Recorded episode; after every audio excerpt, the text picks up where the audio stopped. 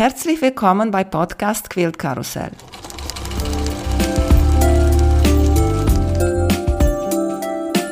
Mein Name ist Emanuela Jeske. Ich möchte euch in die wunderschöne Welt von Quiltern und Patchwork entführen. Heute dabei bei Podcast Quilt Karussell Uta Hansen. Hallo Uta, wie geht's dir? Hallo Emanuele, mir geht's gut. Ich hoffe, dir geht's auch gut. Ja, alles gut. Heute freue ich mich, ist ein bisschen bedeckt draußen. Wir sind schon endlich mal im Sommer gelandet. Aber wenn kalt ist und regnet, dann ist mehr Nähzeit und dann freue ich mich. Das stimmt. Jetzt, ich überlege jetzt schon, was ich im Sommer mitnehme. Ich weiß, dass ich nicht viel, ich kann keine Nähmaschine und kein großes Gepäck mitnehmen. Es muss irgendwas Kleines sein. Und momentan überlege ich, was das werden wird. Ich habe dir geschrieben bei Instagram, dass ich mag sehr gerne malen, zeichnen oder wie heißt das? Und ich habe sehr viele von diesen Quiltbücher oder Malbücher für Quilter. Naja, ja, aber das ist was, was mich ja gar nicht reizt. Ich muss irgendwas mit den, mit, also so, wo ich mich noch unterhalten kann oder also weißt du, so stricken, häkeln oder von Hand nähen oder sowas in der Richtung sollte es werden. Was man schnell mal eben in die Tasche stecken kann, habe ich immer. Also ich muss ja immer Kinder durch die Gegend oder musste immer Kinder durch die Gegend fahren. Und dann kennst du das ja, dann muss man dann irgendwo auf der Bank sitzen und eine halbe Stunde warten und dann schnackt man mit den Eltern, die rechts und links sitzen und dann habe ich da immer irgendwas genäht oder gestrickt, gehäkelt, weiß ich nicht. Bei uns ist so, jetzt muss ich nicht mehr fahren. Unsere Tochter ist 14, so diese Kindfahrerei ist langsam vorbei. Aber wir fahren nach Rumänien hoffentlich jetzt wieder. Und das bedeutet zwei Tage im Auto sitzen. Und dann habe ich auch früher gestrickt. Aber ich finde blöd im Sommer. Ich hatte eine Decke gestrickt auf Reste. Aber jetzt ist sie riesig geworden, zweimal zwei Meter. Und im Sommer im Auto zu sitzen, Schoß, ne? mit diesem Monster auf dem Schoß, wenn du sowieso hast noch mal vielleicht Sonne von vorne, wenn du da sitzt im Auto. Aber nee, das geht nicht mehr, muss ich gucken. Malen kannst du dann während der Autofahrt auch nicht. Doch, auf Autobahn jetzt. Wenn wir normale Straße fahren, sowieso, ich kann nichts machen, weil da wird mir schwindlig. Aber okay. auf Autobahn kann ich machen. Siehst du, jetzt haben wir über etwas anderes geredet. Erzählst uns bitte, wie hast du mit Nähen und Quilten angefangen? Ja, das fragst du jedes Mal und ich musste da ein bisschen drüber nachdenken. Ich habe schon früher zu Schulzeiten immer irgendwas am Start gehabt, irgendwie gestrickt und weiß ich nicht, aber ganz bewusst, du hast ja jetzt nach Nähen gefragt, habe ich Drachen ganz viel genäht. Ich war in der Ausbildung in Norddeutschland und das kam da gerade so hoch, diese Lenkdrachen. Und es gab dann so Läden, wo man so eine Art Spinnerkarstoff kaufen konnte. Und dann habe ich mich damit auseinandergesetzt. Und ich habe dann auch noch mal überlegt, mit welcher Nähmaschine das war. Und ich weiß, ich habe zuerst meiner Mutter, die so mehr oder weniger stibitzt, die hat dann immer gesagt, du hast mir die Nähmaschine verstellt. Nicht? Also sie hat nicht so viel technisches Verständnis. Und wenn die nicht funktionierte, dann hat die immer jemand ihr verstellt, aber dass die Nadel vielleicht stumpf war oder sowas, das war für sie nicht, die war einfach verstellt. Dann hatte ich aus dem Segelverein, hatte jemand, da durfte ich dann nähen, da bin ich dann zu ihr vorbei und habe dann da in ihrem Nähzimmer an der Nähmaschine gesessen. Und irgendwie hatte die, glaube ich, Mitleid. Und die hatte sich gerade eine neue gekauft. Und die alte konnte ich dann eine ganze Weile ausleihen, die, die stand dann bei mir. Später, lustigerweise, mein Mann, damals Freund, der hat sich von seiner Oma eine Nähmaschine gewünscht. Das war im Prinzip auch die erste Nähmaschine, die wir dann hier so hatten. Die hat er sozusagen mit in die Ehe gebracht.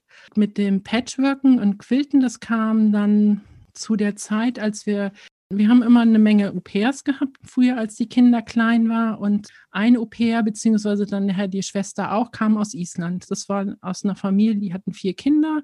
Und wir waren vorher schon mal in Island und wir sind danach auch schon öfters dort gewesen. Dann mussten wir natürlich diese Familie besuchen und da lagen Quills.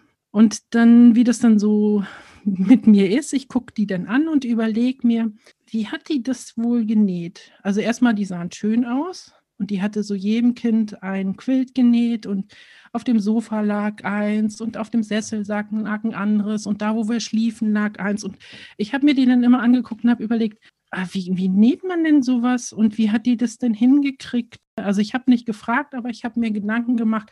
Und als wir zurück waren, bin ich in die Bibliothek und habe ein Buch und noch ein Buch und habe mich damit auseinandergesetzt, wie man das näht.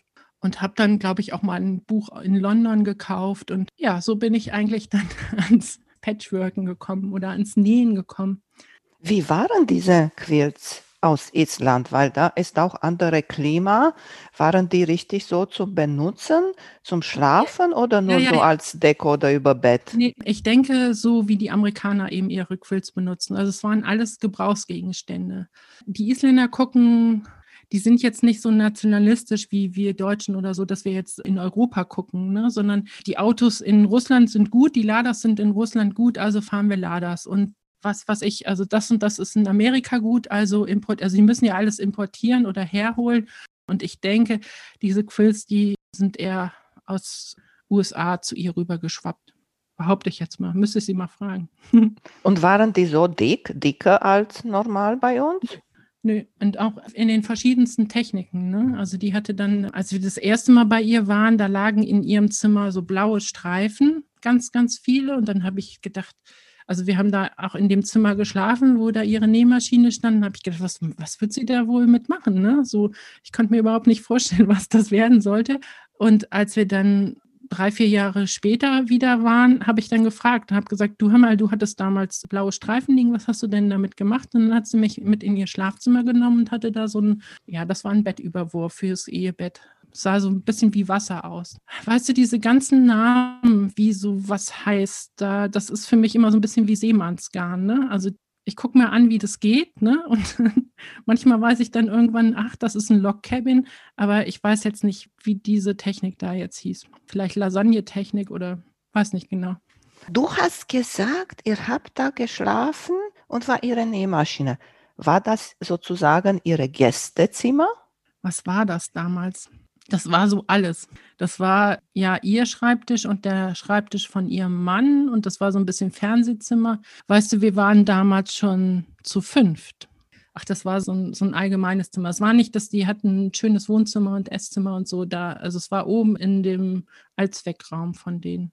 Ne, ich frage nur, weil als wir so die Themen gesprochen haben, was wir hier reden heute, hast du auch gesagt über unsere Hobby in Ernst zu nehmen. Und ich finde, das muss nicht nur auch von Leuten in der Industrie oder muss auch von uns ernst genommen werden und auch von unserer Familie ernst genommen werden. Und ich habe mir auch ein bisschen so Gedanken gemacht und ich finde bei einigen nicht so schön, du hast da ein Gästezimmer oder das Kind ist rausgezogen und ist immer da sein Zimmer. Und dieses Zimmer wird benutzt, sagen wir, einmal im Monat. Ich finde das vielleicht viel. Aber ich habe keinen Platz zum Nähen.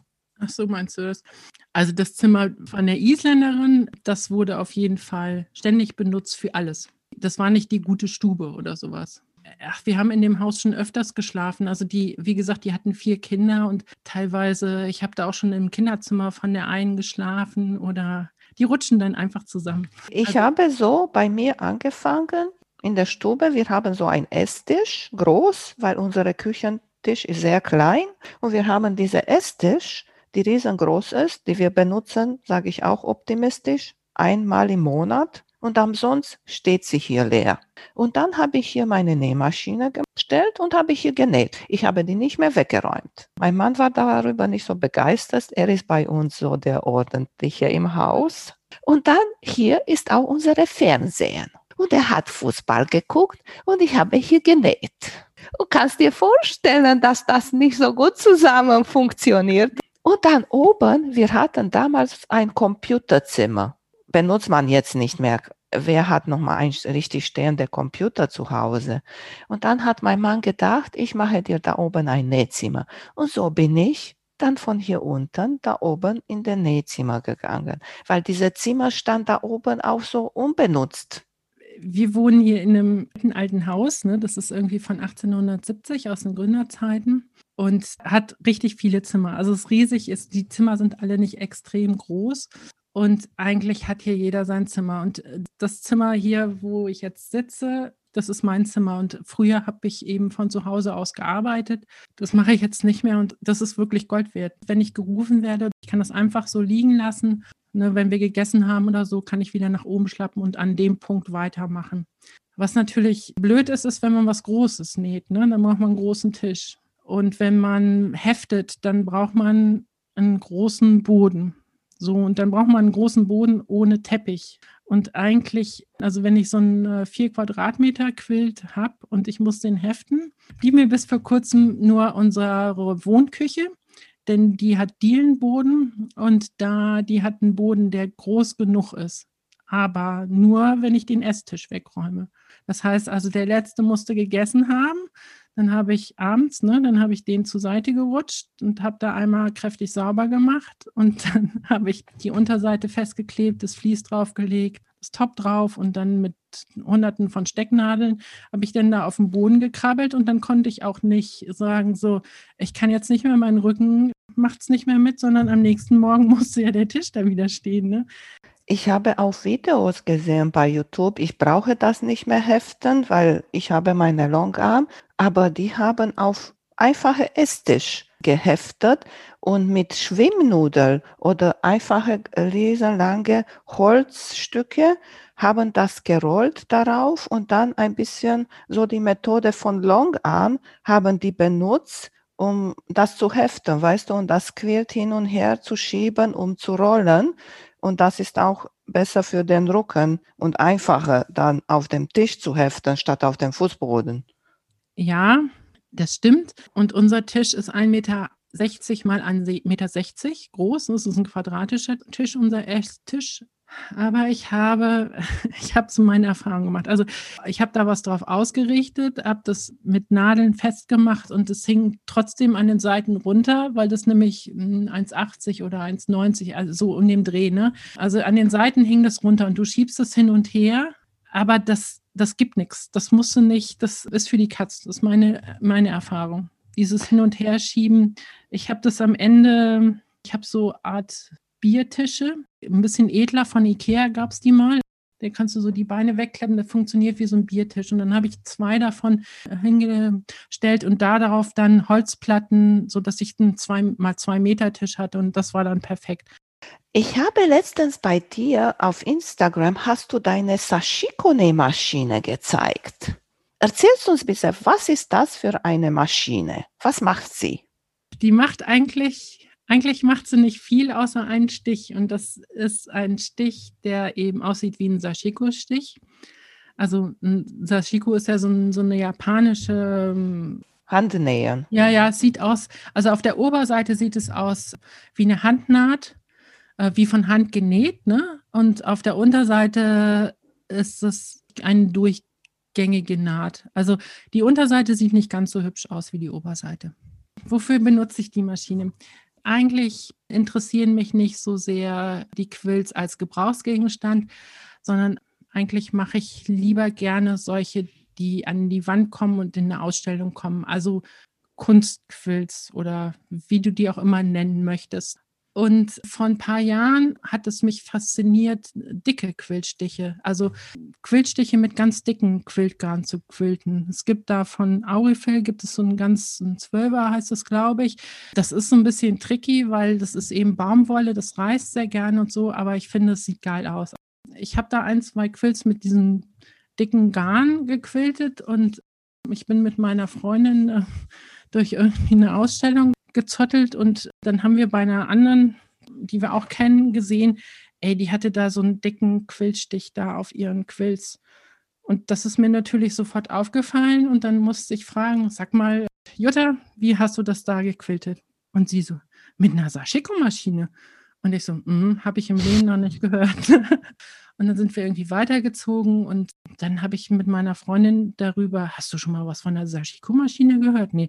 Und dann haben wir abends im Hotelzimmer eben gegoogelt und wussten dann am nächsten Morgen, was das ist und haben uns da dann wieder drüber unterhalten. Und dann habe ich mich damit auseinandergesetzt.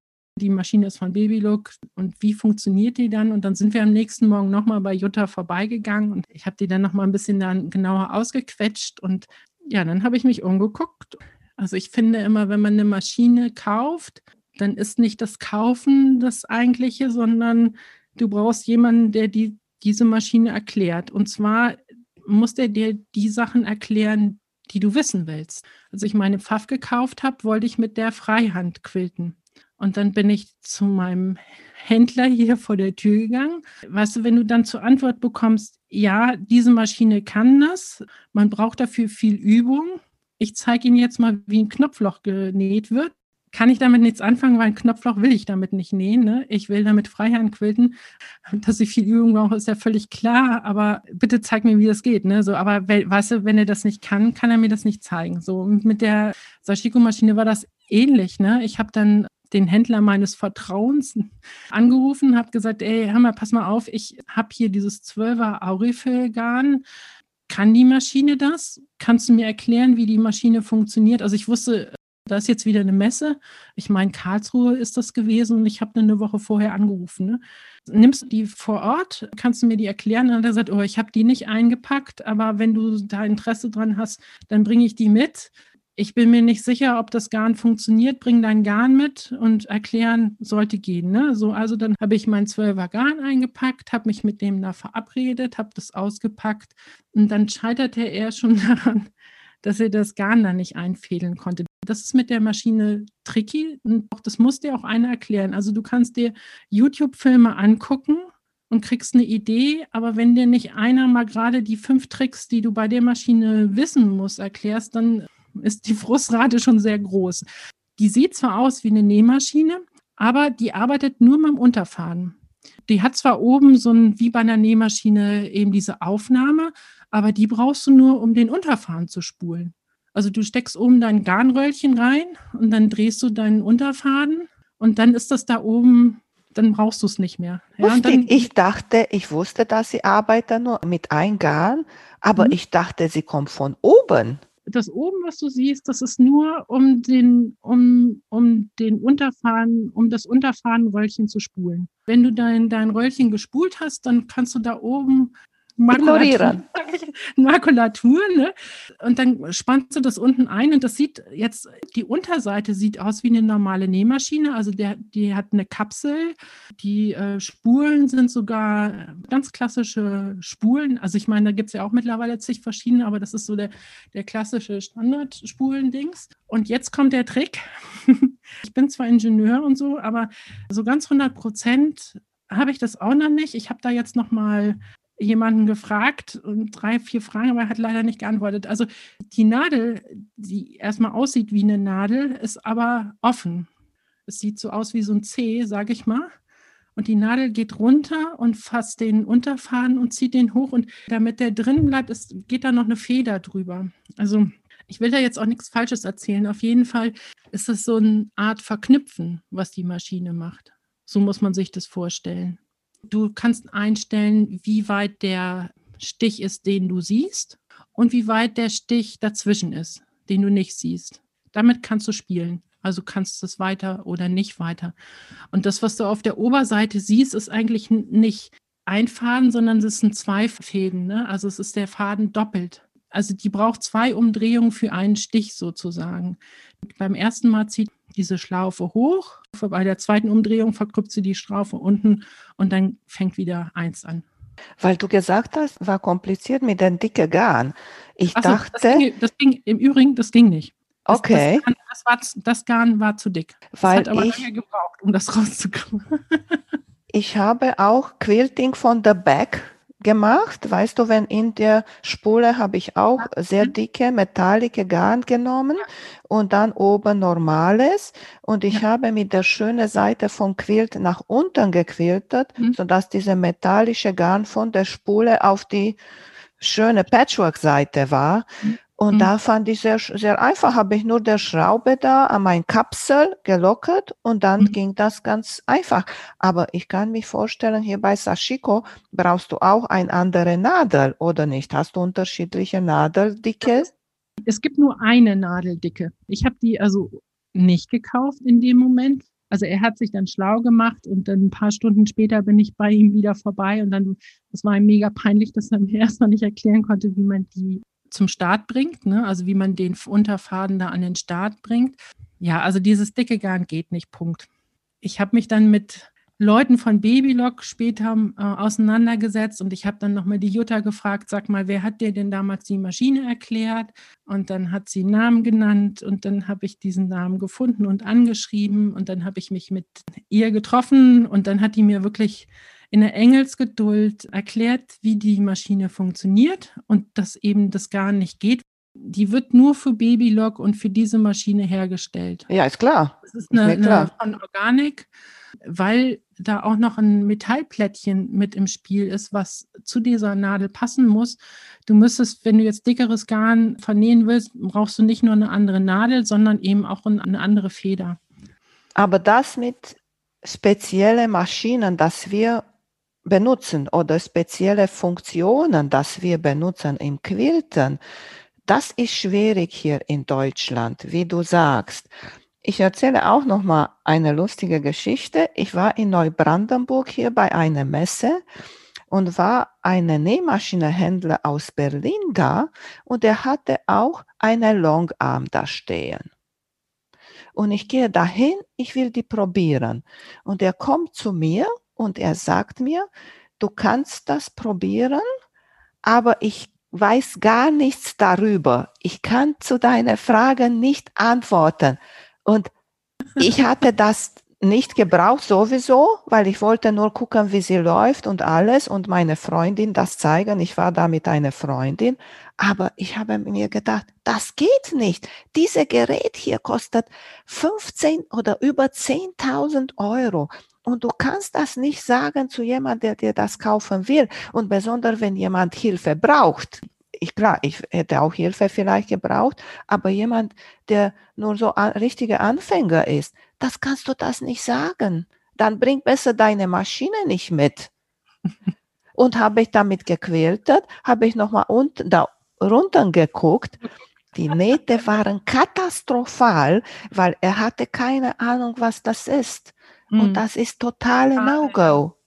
Ja, schade. In Amerika gibt es Händler, die nur die Longarms verkaufen und die wissen, was da gehen. Weil da sind klar, sind einfache Maschinen, aber machen Sachen, die die normale Nähmaschinen nicht machen. Und deswegen haben die keine Ahnung darüber. Und auch bei normalen Nähmaschinen, wenn du sagst, ich will, so wie du sagst, ich will damit Freihand quilten, ich will damit Lineal quilten, haben die sagen, was ist das denn? Ich kann ein Knopfloch nähen. Aber unterm Strich sind mir eigentlich Leute sympathischer, die sagen, ich weiß nicht genau, wie das geht, ich muss mich schlau machen. Ja, als, also es gibt ja auch die Leute, die, die denn das Goldene vom Ei erzählen, aber keine Ahnung haben. Ne? Da sind mir die Leute lieber, die sagen, ja, theoretisch geht das, aber ich weiß nicht, wie das geht, ich muss mich schlau machen. Kommen wir zurück zu deiner Sashikone-Maschine, habe ich mir so überlegt.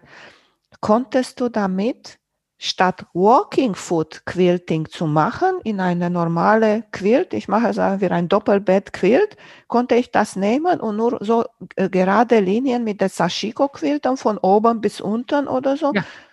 ja, also ich nehme die immer immer wieder für Akzente und ich muss gestehen, diese eigentlichen Sashiko-Muster, für die, die eigentlich gedacht sind, ne, habe ich noch nie mit der genäht. Mir hatte da mal eine Frau erzählt, äh, ah, da gibt es irgendwelche Kleider, die verziert wurden, ob ich das mal gesehen hätte und hat mir da Links geschickt. Das sieht irre aus, also Wahnsinn. Aber das habe ich auch noch nie gemacht. Eine Luxusmaschine in der, in der Sammlung Hanshorn.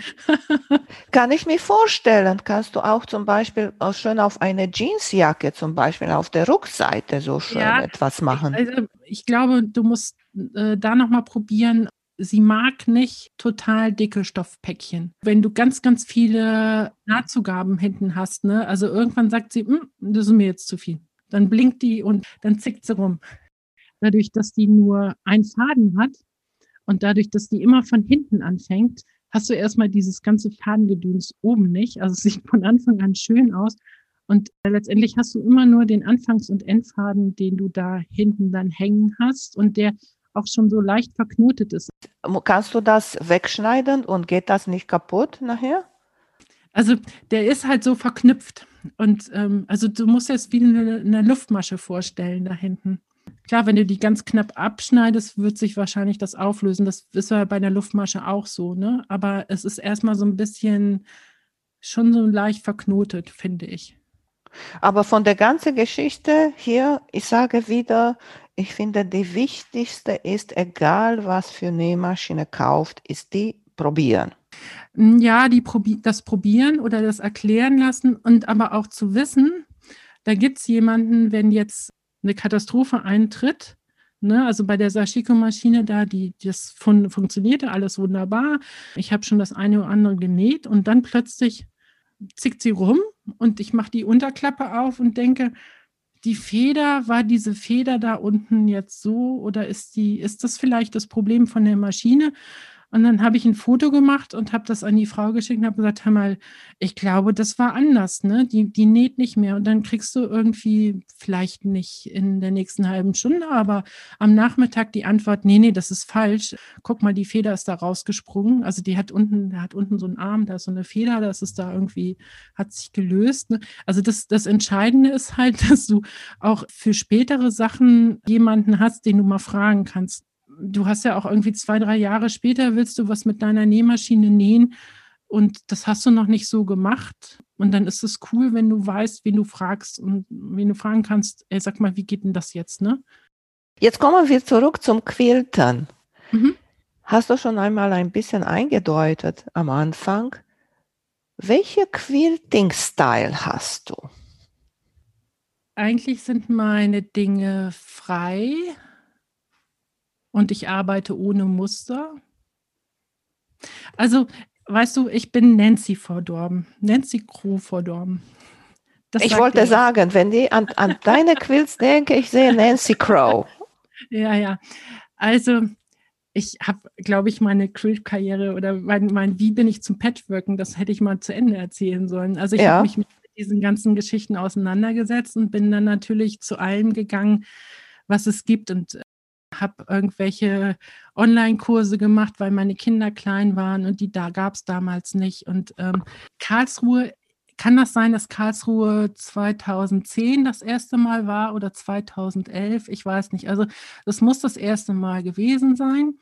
Und es hat die Elsbeth Nüsser-Lampe hat einen Kurs gegeben, bevor die eigentliche Nadelwelt überhaupt aufgemacht hat, eine Woche vorher und auch nicht in Messegelände, sondern das war irgend so ein, ich weiß nicht, irgendeine Handwerkskammer oder irgendein, irgend, irgend sowas in der Richtung.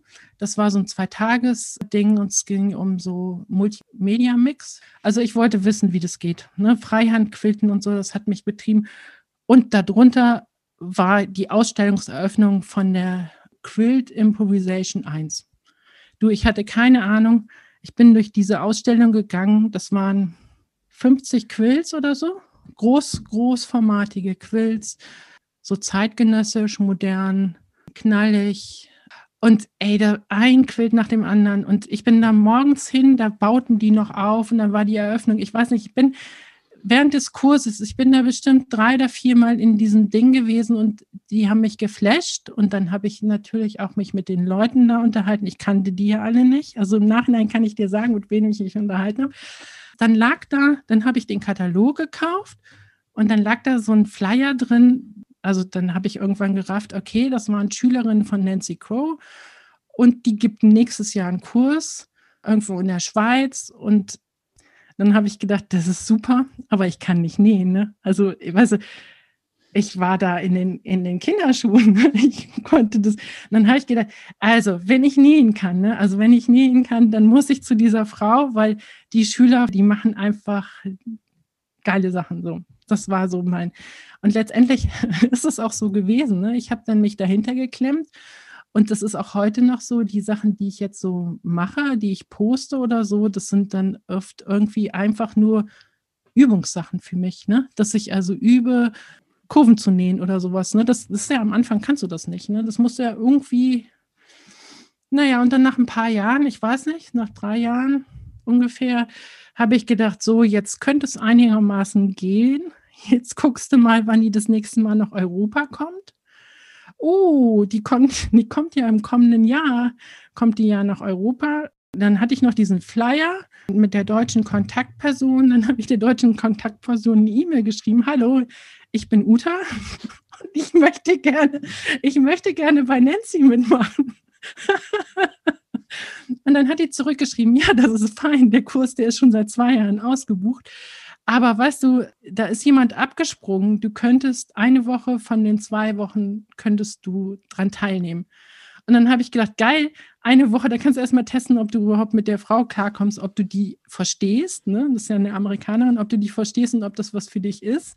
Ich habe gesagt, okay, mache ich. Ne? Und dann meinte sie, ähm, und du solltest jetzt schnell mit dem Hotel sein. Äh, Hotelzimmer gibt es da nicht viele. Und äh, den Rest schicke ich dir zu. Alles klar. Dann habe ich da noch schnell bei dem Hotel irgendwie, habe ein Hotelzimmer, war alles egal. Ich habe auch nicht gefragt, was es kostet, muss ich ehrlich sagen. Und und dann kam die Liste von dem Stoff. Also dann kam die Liste, was für Stoff man mitbringen muss. Für mich war das Wahnsinn, was, das, ähm, was ich da an Stoff mitbringen sollte. Ja, dann bin ich da hingefahren. Und im Nachhinein ist mir erst klar gewesen, auf was für eine Experience ich mich da eingelassen habe. Ich bin damit super klargekommen und im Nachhinein weiß ich, dass da ganz viele auch nicht mit klarkommen.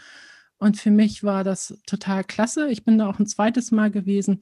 Und die arbeiten eigentlich so oder die arbeitet so, du hast eine Designwand, die ist vier Meter groß und du kriegst bestimmte Aufgaben und dann im Prinzip schneidest du Stoffstücke, setzt sie an die Designwand, bis das passt, machst ein Foto davon, weil es kann ja runterfallen, dass es wieder und dann nähst du es zusammen.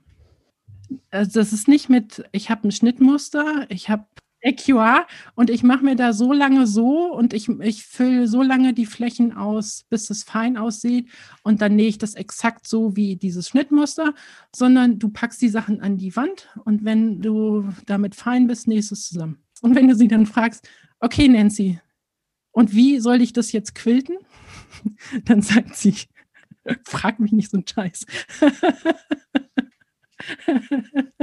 und dann stehst du da und denkst, ist sie jetzt bescheuert? Was ist denn das für eine Antwort? Ne? Und dann erfährst du hinterher, sie quiltet die nicht, ne? sie gibt die zum Quilten. Ich habe diese Ausstellung auch gesehen. Vor Jahren war hier in Schleswig-Holstein, in Neumünster. Die zweite. Ja. Und die zweite, die du gesehen hast, das war die, die Eröffnung war in Neumünster und dann ging die irgendwie, ich glaube, in die Schweiz. Also die war jetzt in Europa und dann ist sie in die USA und nach Kanada gegangen. Und die europäischen Schüler von ihr, also die europäischen Quilter, sage ich mal, die waren in dem Kurs. Und zwischen denen habe ich kleines Licht gestanden. Also bei dem ersten, da hatte sie unterschieden zwischen Masterschülern und, und Beginnern und wir waren vier Beginner. Naja, eine von den vier war ich. Die zweite war Rita, das ist meine Freundin mittlerweile. Und das dritte war äh, Susanne aus Norddeutschland und das vierte war eine Französin. Das war richtig, richtig toll, weil die sind natürlich nicht alle gleich da, ihre Masterschüler, aber da konntest du schon viel Wissen abgreifen und die Fragen, wie die es machen und allein, dass du guckst, wie die nähen und dass du auch raffst, die waschen ja alle nur mit Wasser. Jeder kann was, also du kannst ja nicht alles. Also der eine kann mega gut Kurven nähen, der hat kein Gefühl für Farben oder was, es sind ja so viele Skills, die du eigentlich letztendlich brauchst oder die du die du haben könntest. Es gibt ja so viele Patchwork-Stile und das eine gefällt dir, das andere nicht. Und du hast Stärken und du hast eben auch Schwächen. Und du musst nicht denken, nur weil jemand mega gute Quills näht, dass der alle Quills, die man so im Patchworken beherrschen könnte, beherrscht. Auch wenn du einen Doktortitel hast und einen weißen Kittel trägst, bist du genauso gut oder schlecht wie die Frau, die die Toiletten putzt oder so. Weißt du, das ist so, so sehe ich das. So, ich war bei dieser Ausstellung und ja, ich habe nochmal da entdeckt, es ist nicht mein Ding. Gar nicht. Ich habe auch einige dabei gehabt hier im Podcast, im Improv, Modern Quilting und alles. Sehr schön. Und ich finde, jeder muss alle Stilrichtungen gucken und alle probieren und sich entscheiden, genauso wie du sagst. Das mag ich, das ist meine Leidenschaft und das mache ich. Es ist mir egal, wenn meine Freundin von meiner Gruppe näht mit der Hand oder näht Hexagons oder näht weiß ich nicht was. mein Stil ist total anderes und ich mache das. Und der ist aber genauso wert, ne? Da muss man ja immer aufpassen. Also die von Hand näht macht ja genauso eine tolle Arbeit wie die, die frei improvisiert oder sowas. Und also was mich halt fasziniert, sind, sind das, ich sehe das als Kunstwerke und es gibt natürlich bei den Kunstwerken äh, Sachen, die mich total ansprechen und die mich auch weniger ansprechen. Ne? Und ich weiß gar nicht, ob das dann die Farbe ist oder ob das das Geometrische oder nicht Geometrische, das Abstrakte oder weiß ich nicht ist. Was mich aber fasziniert ist, diese Quilts in Neumünster, zumindest die europäischen Quilterinnen kannte ich ja vorher alle. Ja, mit denen habe ich ja in einem Raum gestanden. Und die sind dann mit und mit mit Nancy da in so einem Nachbarraum und haben dann ihre, also die hatten damals, hatten die zur Aufgabe, ich glaube, vier oder fünf großformatige Tops mitzubringen. Und Nancy hat die dann angeguckt und hat gesagt, den nehme ich in die Ausstellung oder wenn du das noch änderst, dann nehme ich den in die Ausstellung. Und also die hat damals, als wir da unten äh, genäht haben, hat die da oben mit den Einzelgespräche geführt und die ausgewählt. Die habe ich nicht gesehen. Und Rita hat die auch nicht gesehen. Und dann gehen wir zu dieser Eröffnung und wir haben nicht die Namensschilder geguckt. Wir sind nur da durchgegangen. Und das Faszinierende war, wir wussten, der ist von Barbara, der ist von Regula, der ist von, ne, so, das finde ich total klasse, wenn du da nachher so diese Stile dann schon so erkennst. Das finde ich super. Also diese Handschrift, ne? Ja, ist klar. Das, das, ist dann schon entwickelt. So, das ist vielleicht bei mir jetzt noch nicht so entwickelt, aber ich bin ja auch noch jung und du musst dann auch sehen, die sind ja 15, 20 Jahre älter. Das sind ja richtig alte Hasen. Die sind schon weiterentwickelt, ja. Ja, und wenn dann etwas machst, das dir Spaß macht und jeden Tag machst, na klar, wirst du nachher gut daran sein. Und das ist die wichtigste, dass jeder macht, was ihm Spaß macht. Ich habe bei dir bei Instagram auch gesehen, du hast eine Gliederpuppe und du machst da Fotos mit dir. Da finde ich auch total lustig. Ich habe ja früher meine Fenster dekoriert oder ich dekoriere sie eigentlich immer noch so ein bisschen und da war mal so eine Phase, da habe ich ein Dutzend Gliederpuppen gekauft und die habe ich da ins Fenster gestellt und die haben irgendwelche Faxen gemacht. Und damals waren dann auch noch die Kinder klein, weißt du, die haben dann die umgestellt und so. Und die sind natürlich dann auch bei Instagram irgendwie reingewuscht und dann ich glaube, das ist jetzt schon fünf Jahre oder sowas her, hat mich die Daniela Geblümlich heißt sie, hat mich darauf angesprochen und dass sie die immer so toll findet, ne? oder die habe ich dann irgendwie, weiß ich nicht, Lucia-Fest, das schwedische Lucia-Fest, dann hat, hatte die eine Krone auf mit Kerzen und so und ich weiß nicht, auf jeden Fall, man kommt ja manchmal so auf Ideen. Also ich hatte mich mit den Daniela dann verabredet, dass wir uns Themen setzen zu bestimmten Zeiten und dann einfach dieses Thema umsetzen mit der Gliederpuppe und das dann posten und das haben wir dann Gliederpuppen-Challenge genannt. Also ich glaube, das gibt es schon fünf Jahre. Also die Daniela hat sich dann irgendwann zurückgezogen und dann habe ich so, ich glaube, ein Jahr habe ich das dann mal selbst in die Hand genommen und dann habe ich das so, weißt du eigentlich, du musst es dann auch kommentieren und du musst es auch wertschätzen von den anderen, die mitmachen und manchmal fehlt mir dann da die Zeit. Also ich poste dann was und dann soll man ja eigentlich eine Stunde danach noch kommentieren, aber ganz ernsthaft, die Stunde habe ich dann manchmal nicht und dann ist es zwei Tage alt und dann hast du es immer noch nicht kommentiert. Also bin ich sehr schlecht drin. Das tut mir auch echt leid.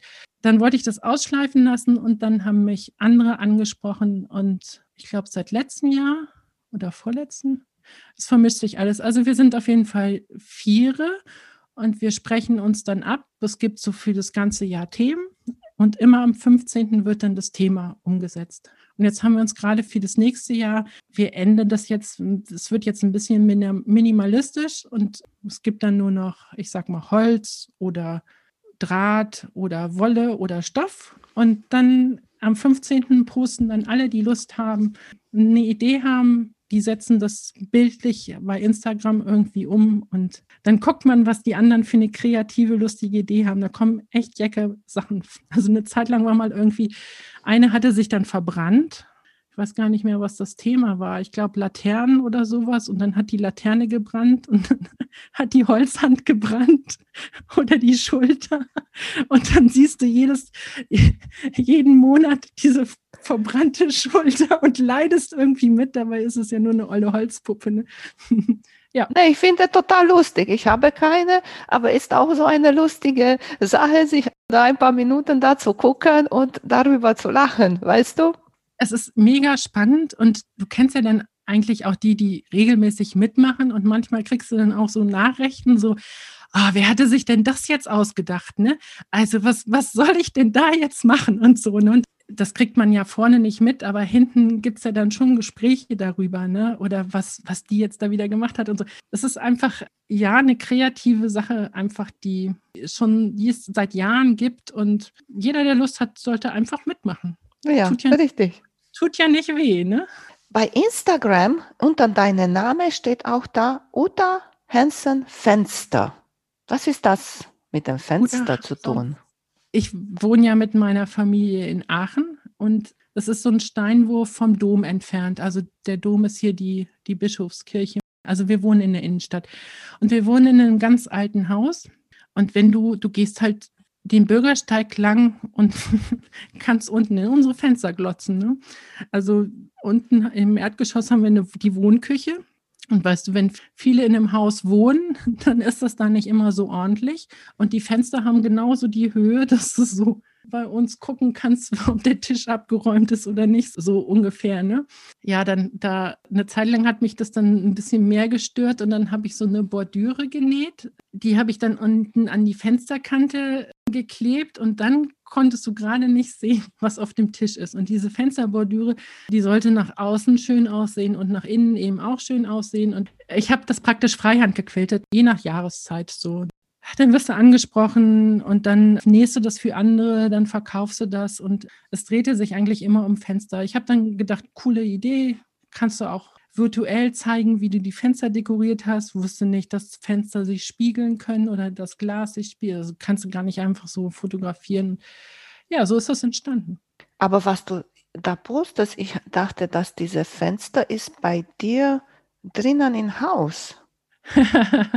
ja, also ich habe das dann angefangen zu verkaufen, diese Bordüren und so ein paar andere Nettigkeiten die Mädchen hatten so einen Zeichenkurs bei so einem Designerpärchen und mit denen habe ich darüber gesprochen, dass wenn ich einen Lavanderladen aufmache, brauche ich auch ein Logo. Was nehme ich denn für ein Logo? Und dann habe ich denen so gezeigt, was ich mache. Und dann hatte Olga die Idee, nimm doch einfach das Fenster aus deinem Schwedenhaus. Das hatte so eine, so eine Lampe und das war mein Logo. So. Und dann habe ich, war ich später auch auf Märkten, um das zu verkaufen. Und wie willst du diese Bordüren zeigen, wenn du kein Fenster hast? Und dann habe ich halt zugesehen, dass ich Fenster bekomme und dann musste natürlich auch dieses Logo-Fenster daher und das hat einen Moment gedauert, bis ich ähm, so ein Sprossenfenster gefunden habe. Und das Fenster habe ich so genäht damals, weil ich das in Schweden halt gesehen habe. Ne? Wir fahren halt viel nach Skandinavien und in Schweden hat man halt diese Sprossenfenster, diese vier und nicht sechs geteilt oder wie sich das nennt. Deswegen habe ich halt hier so ein paar Fenster auch in meinem Zimmer stehen. Ne? Die Schweden haben im Übrigen auch diese Lampen, ne? Das ist eine schwedische Lampe. Ja, so ist das entstanden. Wieso viel unterwegs kreativ? Was für Zukunftspläne hast du noch kreativmäßig? Kreativmäßig. Also, da müssen wir nochmal auf Nancy kommen. Nancy ist schon ein ganz schön altes Semester und ich habe schon gedacht, das war es jetzt. Die kommt nicht mehr nach Europa. Und die ist eben nicht nur nach Europa, sondern die ist auch nach Neuseeland und hat da Kurse gegeben. Und eine Neuseeländerin ist auch immer nach Europa gekommen. Und mit der bin ich auch ein bisschen verbänzelt. Und die hat die Initiative ergriffen, hat gesagt, Nancy, wenn jetzt Corona vorbei ist, können wir dann, oder Nancy hat ihr gesagt, ich, ich komme nicht mehr nach Neuseeland und nach Europa sowieso nicht. Und dann hat die Neuseeländerin halt gesagt, ja, dann müssen wir halt alle zu dir kommen. Und die hat das halt jetzt in Angriff genommen und wenn das gut läuft, dann kommen wir Europäer, die wir wollen und die Neuseeländer und ein paar aus Australien zu einem zwei Wochen Kurs in die USA nächstes Jahr. Also es steht noch so ein bisschen in den Sternen, ob das eben Corona-bedingt stattfindet. Ich, ich hoffe sehr. Das wäre jetzt so wo ich mich sehr drüber freuen würde, weil mich das nochmal weiterbringen würde. Ja, und kurzfristig habe ich immer noch eine Idee, also auch so einen vier Quadratmeter Quilt mit Würfeln Und ganz kurzfristig mache ich mit meiner Freundin Rita so eine Freundschaftsquilde Challenge, keine Ahnung. Also wir schicken uns immer eine Runde bedeutet, der eine schickt dem anderen Stoff zu. Dieser Stoff ist gegeben für uns beide und wir machen 40 mal 40 Quilt. Und das muss ich sagen, das macht gerade irre viel Spaß, weil ich mich in diesen 40 mal 40 Quilten ausprobieren kann. Habe dann immer so eine Technik, wo ich denke, die wollte ich schon immer mal ausprobieren und dann kann ich bei diesem 40 mal 40 Quilt das ausprobieren und feststellen, ob das geht oder ob das nicht geht. Ne? So Paspel nähen, ne? mal so ein Paspel in so einem Quilt, weil ich dachte, das sieht cool aus. Das sieht auch cool aus, aber mein Learning ist, Ecken sind nicht so günstig. Zumindest so, wie ich das ausprobiert habe. Naja, jetzt ist er so. Und Rita kann irre gut präzise nähen. Und die Sachen, die letzten, die sie genäht hat, die sind nicht appliziert, ne? die sind gepatcht, die sind genäht. Das müsst ihr euch mal angucken. Das finde ich faszinierend. Das kann ich nicht. Ne? Das kann sie mega gut. Hast du noch etwas anderes, worüber du uns erzählen möchtest? Ich habe hier eine kleine, feine sehr, sehr liebgewonnene Patchwork-Gruppe hier in Aachen. Wir sind ein ganz toll bunt gemischter Haufen. So das, was du am Anfang erzähltest, ne? der eine kann das super, der andere kann das super. Und als Gemeinschaft ist das total klasse. Das ist echt eine tolle Truppe. Und wir haben uns eigentlich so gefunden mit Hilfe der Patchwork-Gilde, weil eine nämlich hingeschrieben hat, ey, sag mal, wen gibt es denn noch in Aachen? Und die hat dann alle Aachener angeschrieben und dann habe ich gesagt, es gibt keine Gruppe, also machen wir eine Gruppe. Und so ist es entstanden und irgendwie bin ich dem sehr, sehr dankbar und habe letztens hier geschrien für, die, für das nächste Regionaltreffen. Also was aber jetzt nicht unbedingt heißt, dass nur Patchwork-Gilde-Mitglieder willkommen sind, sind alle willkommen auch die Holländer oder vielleicht auch die Belgier. Wir sind ja direkt an der Grenze. Das ist am 25. September. Ich hoffe, oder die, ich bin eigentlich ganz zuversichtlich, dass das stattfindet. Das ist in so einem alten Fabrikgebäude.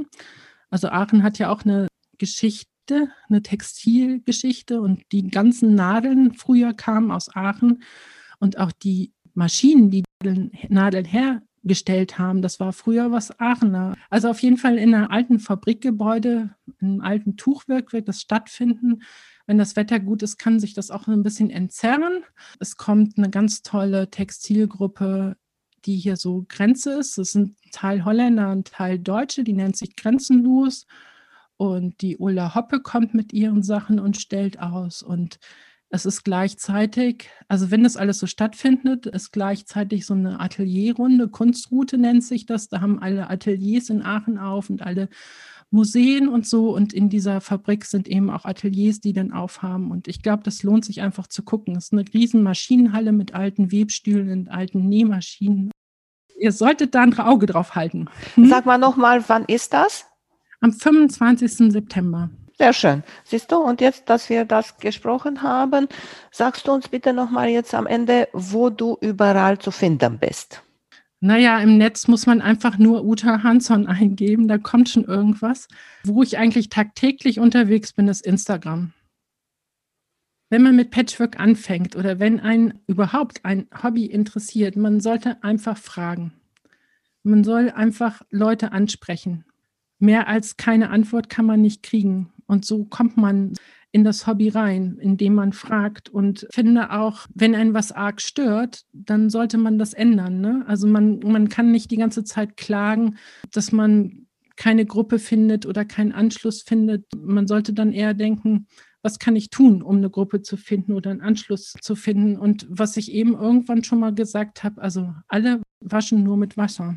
Und wenn man was kritisiert oder wenn man was nicht gut findet, einmal kurz drüber nachdenken, ob man den anderen verletzen könnte, wenn man was kritisiert. Ne? Und konstruktive Kritik ist, glaube ich, dieses Ding. Ne? Konstruktive Kritik ist gut, aber alles andere ist daneben. Und da einmal drüber nachdenken, lohnt sich manchmal. So Punkte, die, die ich mal gerade so mitgeben möchte. Sehr schön. Das ist auch ein guter Abschluss Dankeschön, dass du dabei warst. Freut mich sehr, dich nochmal gesehen zu haben. Und hoffentlich sehen wir uns, treffen wir uns. Ja, sehr gerne und vielen Dank. Und ich freue mich, dass du sowas machst. In deutscher Sprache finde ich super klasse. Danke dir. Vielen Mach's Dank. gut. Tschüss. Ciao, du auch.